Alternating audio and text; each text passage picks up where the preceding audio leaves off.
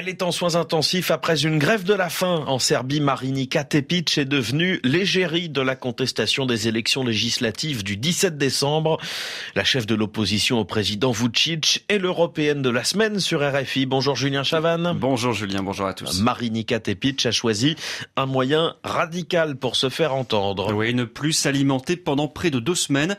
On l'a vu, très affaibli, monté sur l'estrade du grand meeting organisé samedi dernier dans le centre de Belgrade ovationné par les milliers de personnes descendues dans la rue pour demander la tenue de nouvelles élections. Notre envoyé spécial, Yelena Tomic, a pu la rencontrer à la veille de cette manifestation dans son bureau. Elle lui a demandé ce qui l'a poussé à mettre sa santé en danger. Ce n'est pas un acte de désespoir ou d'impuissance, ni de rage ou de déception. C'est un combat, le seul qui me donne le sentiment d'être vivante et de faire tout ce qui est en mon pouvoir pour que les gens de bonnes intentions nous aident. Les élections du 17 décembre ont été entachées de fraude, constatées aussi par les observateurs internationaux. Bourrage d'urnes, liste électorale trafiquée ou encore achat de voix.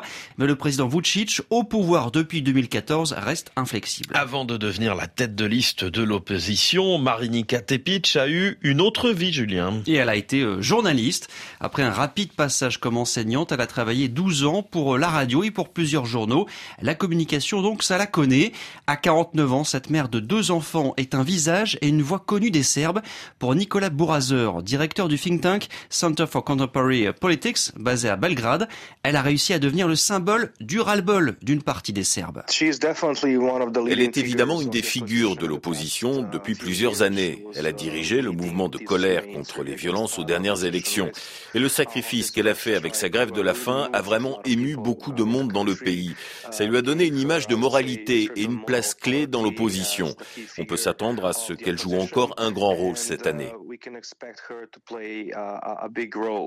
Surtout, Marinika Tepic a su profiter de la vague d'émotion et de colère qui a suivi les deux tueries de masse dans des écoles serbes, 17 morts au total, un tournant pour le pays selon Nicolas Bourazer. C'est un moment clé pour briser l'apathie de la population, parce que les Serbes sont longtemps restés passifs face à l'État. Ces drames ont donné naissance à une coalition d'opposition qui est de loin la plus forte depuis l'arrivée au pouvoir du président Vucic.